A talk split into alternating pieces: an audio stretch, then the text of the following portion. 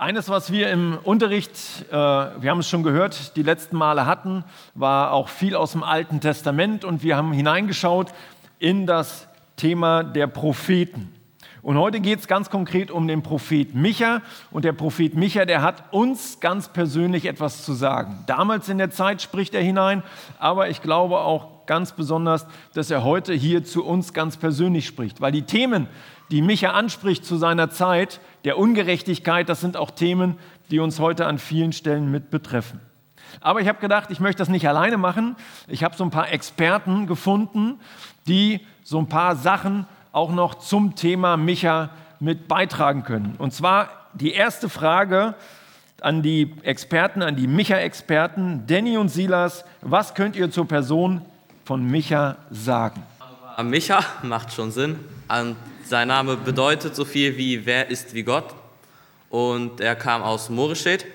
Das ist eine Stadt in Judäa und er lebte so ungefähr 700 Jahre vor Christus.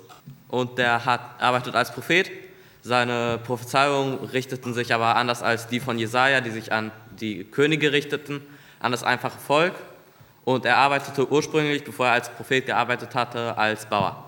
Genau, äh, seine Wirkungszeit war 740 bis 686 vor Christus. Das war zu der Zeit, als äh, die Könige Jotham, Ahas und Hiskia regiert haben.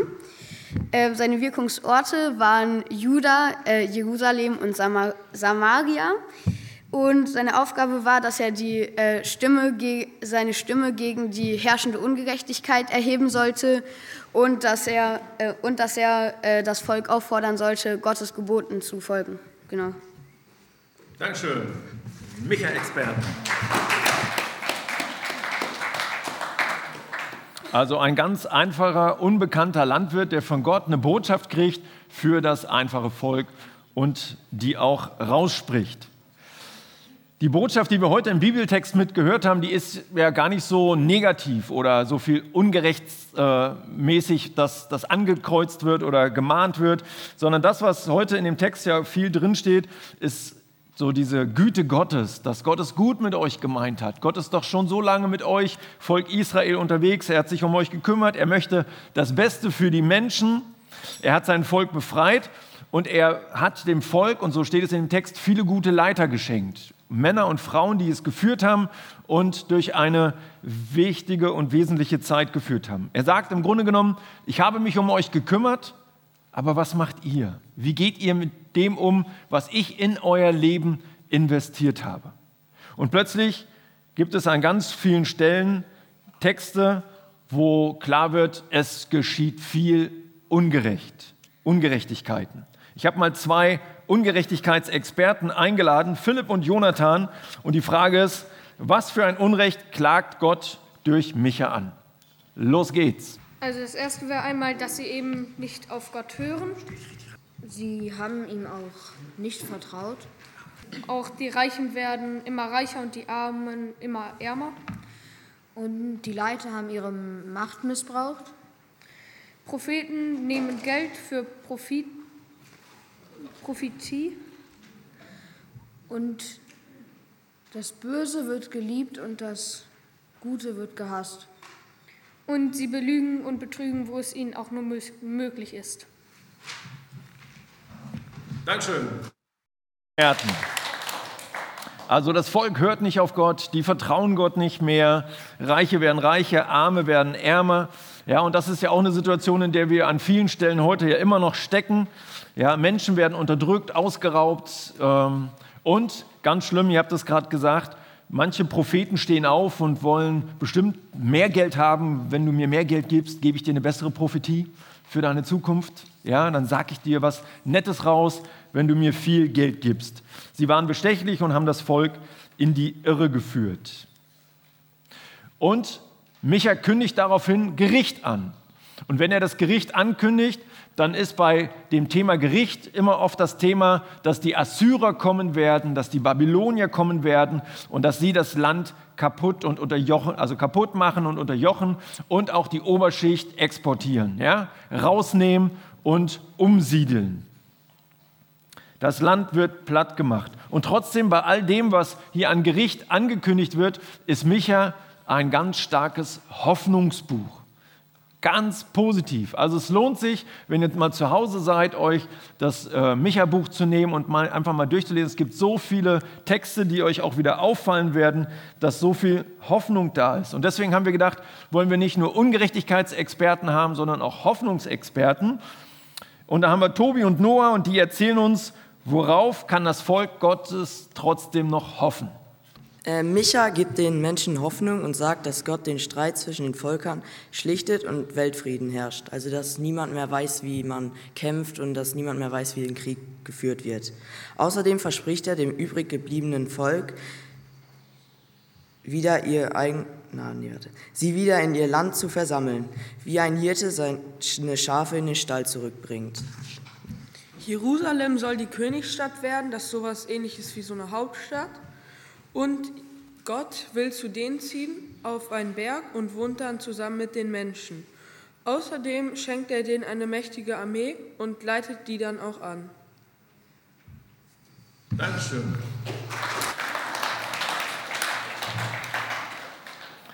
Ich habe mal ein paar Bibelstellen rausgesucht, die ihr wahrscheinlich alle kennt oder zumindest Teile davon kennt, die eben auch in diesem unbekannten Landwirt, der ja, in Moreshet gewohnt hat, irgendwie eine Prophetie von Gott kriegt und die er aufgeschrieben hat und die bis heute super überliefert sind.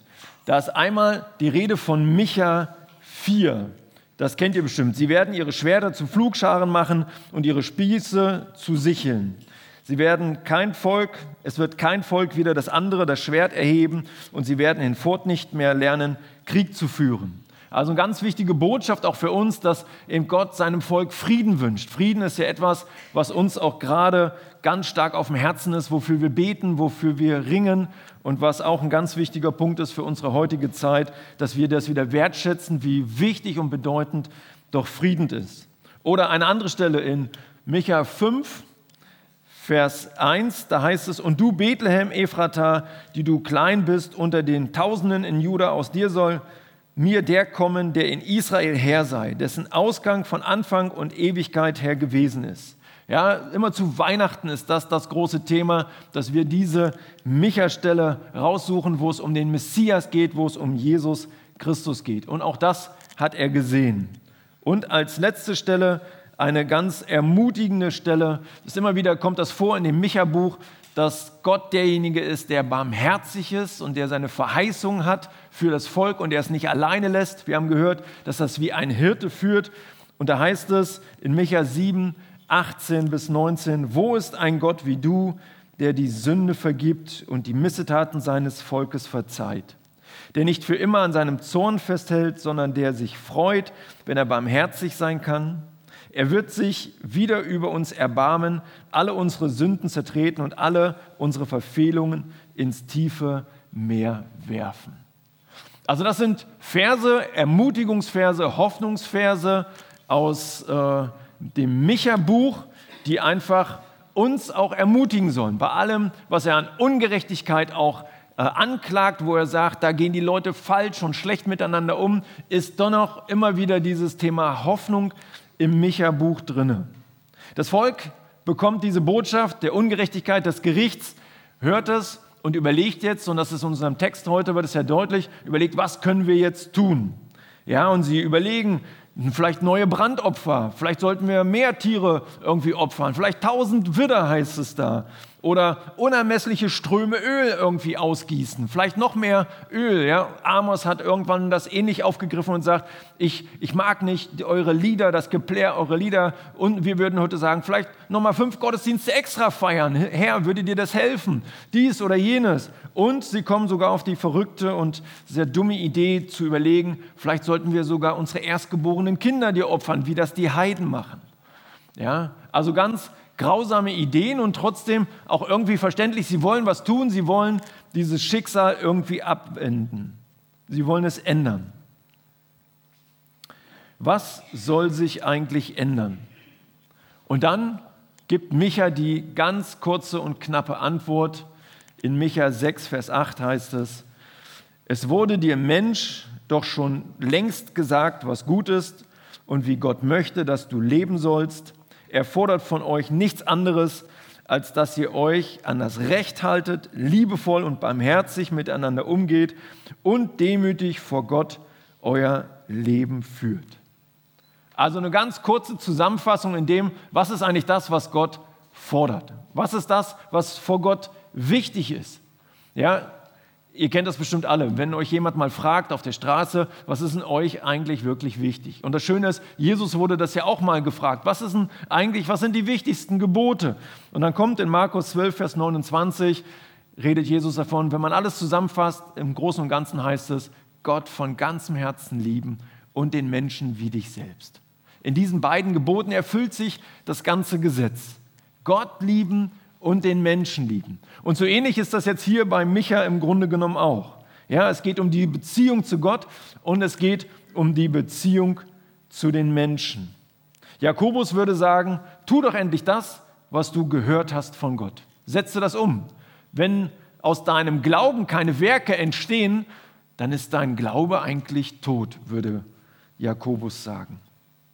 Also, das Erste, was er anmahnt, ist, lebe das Wort Gottes. Ich habe das nochmal ein bisschen unterstrichen, damit ihr das sehen könnt. Lebe das Wort Gottes, das erste Thema von diesen drei Themen, die er hier anspricht. Gottes Wort will lebendig werden. Gottes Wort will nicht einfach inzwischen zwei Buchdeckeln drinne bleiben, sondern es will gelebt, es will ausgelebt werden. Dieses Wort, was hier steht, Gottes Wort, Mischpat im Hebräischen, das steht eigentlich auch für Gericht und Urteil. Und deswegen kann man auch übersetzen Recht. Ja, Gott möchte, dass du Recht lebst oder an das Recht dich hältst. Tue, was Recht ist. Setze doch das Recht um. Und manchmal denke ich, wir Christen, die mit Jesus schon lange Zeit unterwegs sind, wir kennen doch das Wort Gottes eigentlich. Anfangs ist es bei mir, fällt es mir manchmal schwer, auch hier in unserer Gemeinde, als ich angefangen habe, hier meinen Pastorendienst, zu sagen, wir bauen jetzt hier nochmal neu eine Bibelstunde wieder auf. Oder ich bin bei jeder Bibelstunde mit dabei. Und ich glaube, es gab manchmal auch vielleicht ein bisschen Stress deswegen, dass ich nicht gleich eine Bibelstunde hier gemacht habe. Ich hatte in meinem Herzen das Gefühl, ich bin manchmal vor Menschen, die schon so lange mit Jesus unterwegs sind. Was kann ich euch erzählen? Was kann ich euch Neues erzählen, was ihr nicht schon lange wüsstet? Unser Problem ist nicht, dass wir nicht viel wissen. Unser Problem ist eher, dass wir es nicht leben. Und ich glaube, das ist eine große Herausforderung unserer Zeit, nicht tausende Bibelstunden zu haben. Bibelstunde ist wichtig. Die Bibel zu kennen ist wichtig, hundertprozentig. Und wenn du die nicht kennst, kennst du Gottes Wort nicht. Und wenn du nicht in der Bibel liest, habe ich das Gefühl, du liebst Gott auch nicht richtig, weil du ihn ja nicht richtig kennenlernen willst. Also wenn du ihn kennenlernen willst, liest du Bibel, hundertprozentig. Ja, du steigst darin ein. Aber das Wichtige ist doch, dass ich es lebe. Dass ich nachher nicht viel weiß, ja, sondern dass ich viel umsetze von dem, was ich schon weiß. Ich habe einen schönen Spruch gefunden. Mark Twain sagt einmal, ich habe keine Schwierigkeiten mit dem, was ich in der Bibel nicht verstehe. Probleme machen mir die Stellen, die ich sehr gut verstehe. Und ich glaube, wir verstehen eine Menge Bibelstellen richtig gut. Aber es fällt uns irgendwie schwer, das umzusetzen, das zu leben, das im Alltag sichtbar werden zu lassen. Anbetung Gottes und ein Leben in der Gerechtigkeit, ein Leben der Gerechtigkeit, das gehört einfach zusammen. Anbetung und äh, Inspiration von Gott und Output, ja, dass ich das umsetze und dafür sorge, dass es in meinem Leben Gestalt gewinnt, das gehört zusammen. Das geht nicht einfach nur, dass ich mich um das Wort Gottes drehe, ohne dass es in meinem Glauben Früchte trägt. Unser Glaube sollte sich in unserem Charakter, Benehmen, in unserem Lebensstil, in unserem alltäglichen Leben widerspiegeln. Und genau das ist das, was Micha hier anklagt und sagt, lebt doch, was Gott euch sagt. Lebt doch, was recht ist. Haltet euch daran und setzt es in eurem Alltag um. Ihr wisst doch genau, worum es geht. Wir wissen genau, worum es geht. Die Welt, in der wir leben, braucht Christen, die ihr Leben Gott zur Verfügung stellen die einen Unterschied machen, die den Auftrag, Licht und Salz in dieser Welt zu sein, umsetzen. Ganz praktisch in unserem Alltag.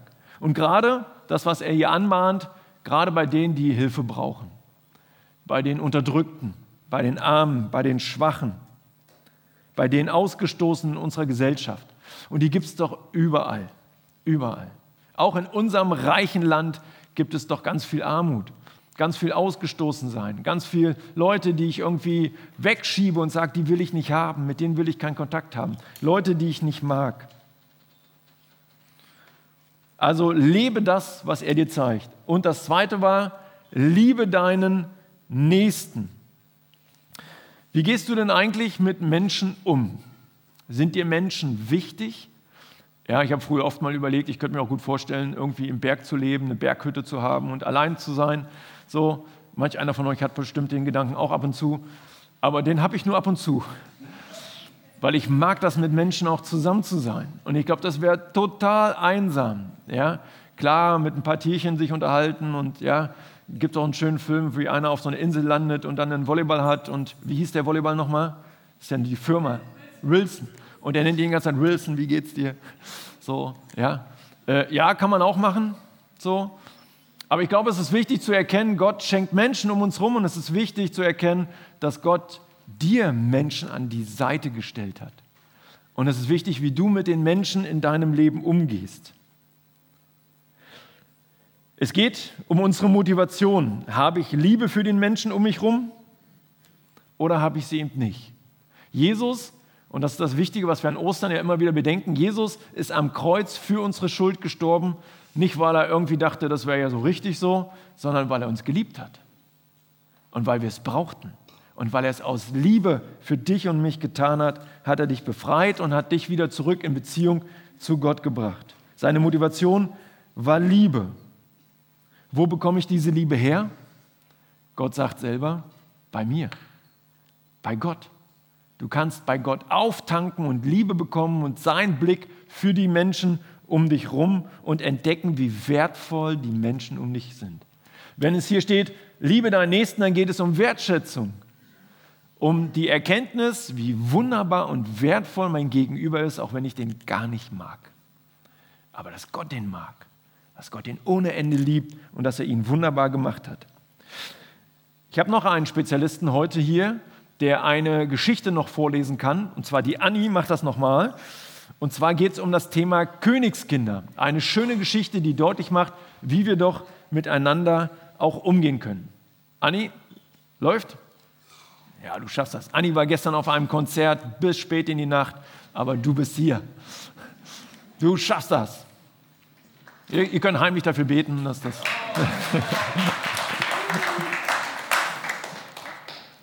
Genau. Okay, lass dir Zeit. Es war einmal ein König. In seiner Stadt herrschte große Armut. Die Armut in der Stadt war verbittert und unzufrieden.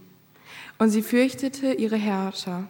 Eines Tages ließ der König alle Bewohner am Stadtplatz versammeln, um ihnen etwas Wichtiges mitzuteilen. Gespannt und ängstlich richteten die Menschen ihre Blicke auf den König und waren neugierig auf wichtige Mitteilungen. Der König sprach, ich habe heimlich ein Königskind unter eure Kinder gebracht. Behandelt es gut. Sollte ich erfahren, dass meinem Kind Schlechtes widerfährt, werde ich die Schuldigen zur Rechenschaft ziehen. Dann kehrte der König auf sein Schloss zurück. Die Stadtbewohner fürchteten die Strafe, weil niemand wusste, welches das Königskind war. Deshalb begannen die Menschen, alle Kinder in der Stadt so zu behandeln, als wäre jedes einzelne ein Königskind. Es vergingen viele Jahre. Die Kinder wurden zu Erwachsenen und bekamen selber Kinder. Der mittlerweile alte König beobachtete die Genugtuung, mit Genugtuung die Entwicklung in seiner Stadt. Aus der früheren armen und schmutzigen Stadt wurde eine prachtvolle, weit über der Landesgrenzen bekannte Stadt. Es gab Krankenhäuser, Schulen und eine große Bibliothek. Die Bewohner waren zufrieden und glücklich. Und warum? Weil alle Bewohner die Kinder in der Stadt mit viel Liebe und gut erzogen haben. Da niemand wusste, welches Kind das Königskind war, wurde jedes in der Stadt so behandelt, als wäre es vom König. Ja, genau, Dankeschön.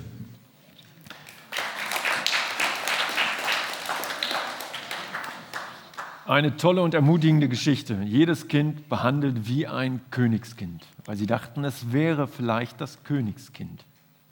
Wisst ihr, dass ihr Königskinder seid? dass Gott, der Schöpfer, alle Menschen geschaffen hat und dass er sie ohne Ende liebt und dass jeder ein Königskind ist? Und dass Gott sich nichts mehr danach sehnt, als mit dem Menschen Gemeinschaft zu haben, den er in diese Welt gesetzt hat. Und das bist du. Das bin ich. Das sind deine Nachbarn, das sind deine Freunde, das sind deine Schulkollegen, Mitschüler, Arbeitskollegen, Menschen, die auf der Flucht sind. Ja, und es sind sogar die, die ich nicht mag. Die, wo ich sagen würde, die finde ich doof. Oder vielleicht sogar sind meine Feinde. Ja, und wir sind so schnell, als Menschen sind wir so schnell zu sagen, der ist doof und der ist doof und der ist doof und der ist doof. Es sind alles Kinder Gottes. Alles Kinder Gottes. Und ich glaube, wenn ich Jesus Christus wirklich entdeckt habe und mit ihm eng verbunden bin und seine Liebe erfahren habe und dass er mich liebt, obwohl ich manchmal so viel Mist baue, weiß ich, ich bin ein Kind Gottes und ich gehöre zu ihm. Und dieses Wissen und diese Erfahrung verändert mein Herz auch anderen Menschen gegenüber. Ja, es kann immer noch mal sein, dass ich jemand doof finde, aber dabei kann ich nicht stehen bleiben. Das geht nicht. Es das, das funktioniert nicht. Also wenn ich mit Jesus unterwegs bin, funktioniert das nicht. Das gehört nicht zum Leben mit Jesus dazu. Mein Auftrag ist, Menschen um mich herum zu lieben. Und wenn ich das nicht kann, brauche ich, und darum geht es im letzten Punkt, ach so, das war hier das schöne Bild zur Königsgeschichte, brauche ich die Verbindung zu meinem Herrn. Also der letzte Punkt, den er anmahnt, ja, wo er sagt, demütig vor Gott. Das könnte man auch anders übersetzen. Man könnte auch sagen, lebe in stetiger Verbindung mit Gott oder in Ehrfurcht vor Gott. Ja, das steckt in dieser Demut mit drinne. Und das hebräische Wort heißt genau genommen vor Gott bedachtsam sein. Also verbunden mit ihm, sich Zeit zu nehmen, mit Gott äh, auf du ganz eng verbunden zu sein. Und das tue ich, wenn ich auf den Herrn sehe. Ja, wir haben das ganz zum Anfang im ersten Lied gesungen. Ja? Ich schaue auf dich. Ja? Darum geht es, auf Jesus zu schauen, verändert zu werden von Jesus und verwandelt, mehr und mehr verwandelt zu werden in sein Bild. Ich brauche Gottes Blick für diese Welt. Ich brauche diese Verbindung zu seinem Herzen, um einen realistischen Blick zu kriegen für mein Umfeld, für die Menschen um mich herum.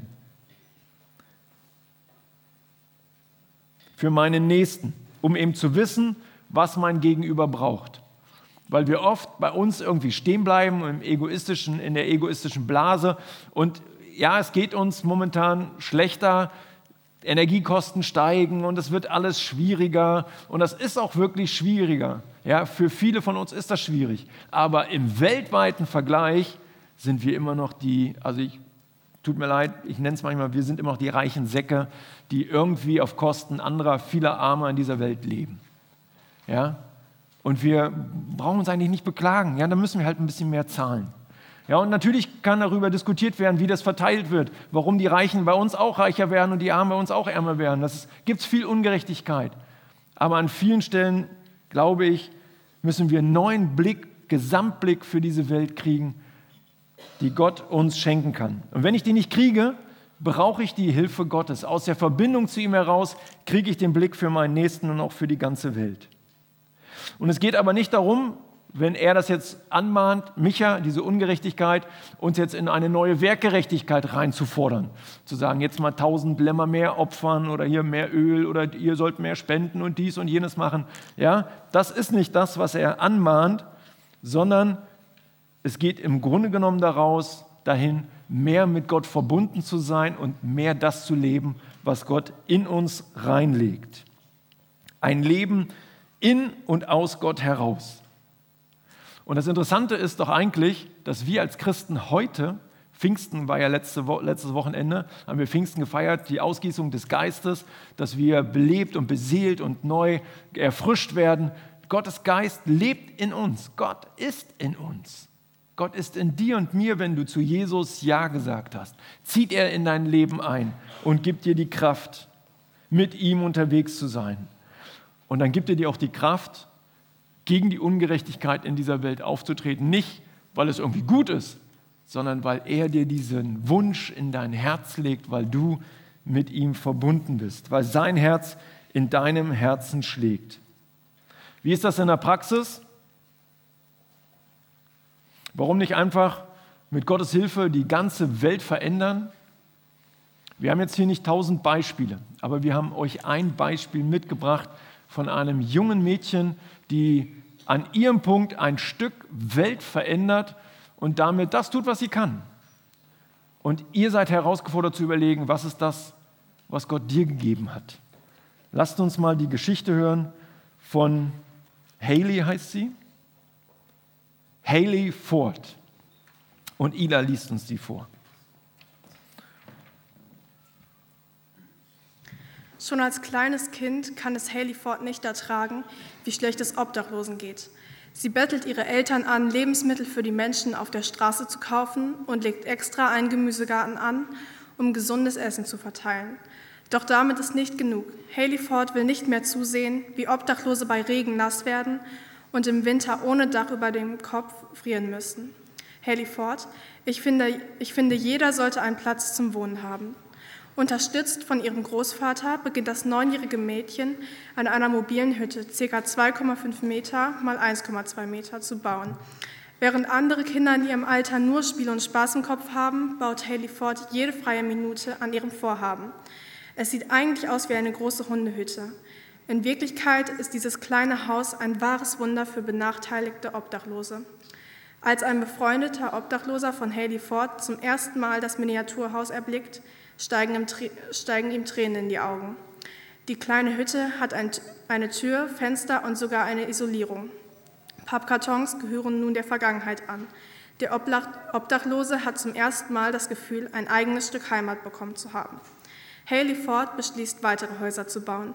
Selbstsicher arbeitet sie mit Schlagbohrern, Nagelpistolen oder sonstigen Werkzeugen. Da sie dieses Projekt nicht alleine mit ihrem Taschengeld finanzieren kann, gründet sie kurzerhand eine Crowdfunding-Kampagne im Internet, um Geld zu besorgen. So sammelt sie zusätzlich für Nahrungsmittel, Handys oder Schmerztabletten, um Obdachlose damit zu unterstützen. Zudem sprüht das Mädchen nur so von weiteren Ideen. Sie finanziert zum Beispiel Postfächer für die Obdachlosen, um ihnen eine Anschrift zu ermöglichen, damit sie sich um einen Job bewerben können. Ein neunjähriges Mädchen macht die Welt zu einem besseren Ort. Sie gibt hilfsbedürftigen Menschen wieder das Gefühl, wertgeschätzt und geliebt zu werden. Haley Ford ist der beste Beweis dafür, dass man nie zu jung oder zu alt ist, um etwas Gutes zu tun. Eine wirklich großartige Geschichte über ein Mädchen mit einem großen Herzen. Haley Ford es erscheint mir einfach nicht richtig, dass es obdachlose Menschen gibt. Danke, Ida.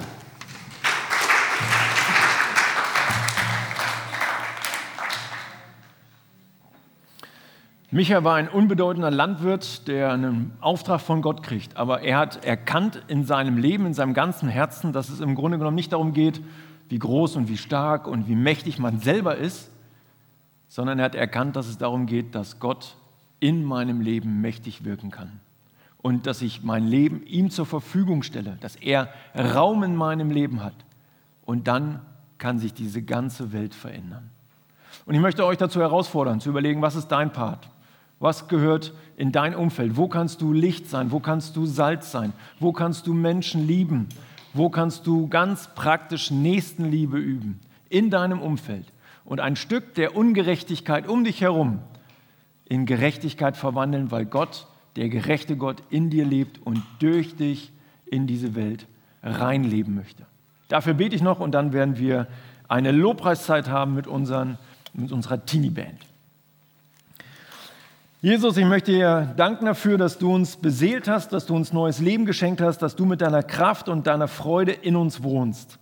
Ich danke dir dafür, dass wir dich kennen dürfen, dass wir dich lieben dürfen, dass wir erfahren haben, dass du uns zuerst geliebt hast und dass das unser Leben verwandelt hat, Herr. Herr, und wir brauchen immer wieder neu so einen kleinen Kick und vielleicht einen kleinen Tritt oder einen kleinen Wecker, der uns klar macht, dass das nicht, diese Liebe Gottes nicht bei uns stehen bleibt, sondern dass sie weiterfließt in diese Welt, um uns herum. Herr, du möchtest mit uns und durch uns diese Welt verändern. Du hast das Projekt Gemeinde entworfen dafür, diese Welt auch zu verändern. Und ich danke dir dafür, dass du es tust und dass wir Teil deiner Gemeinde in dieser Welt sind. Herr, und wir wollen dir folgen und wollen unterwegs sein. Herr, und wir werden immer wieder Fehler machen. Wir brauchen das, dass du uns Kraft gibst, auch immer wieder aufzustehen, alles abzuschütteln, was nicht zu dir gehört und dir neu zu folgen. aber nicht aus eigener Kraft her, sondern aus deiner Kraft heraus. Du in uns. Danke, Herr, für dieses große Versprechen. Amen.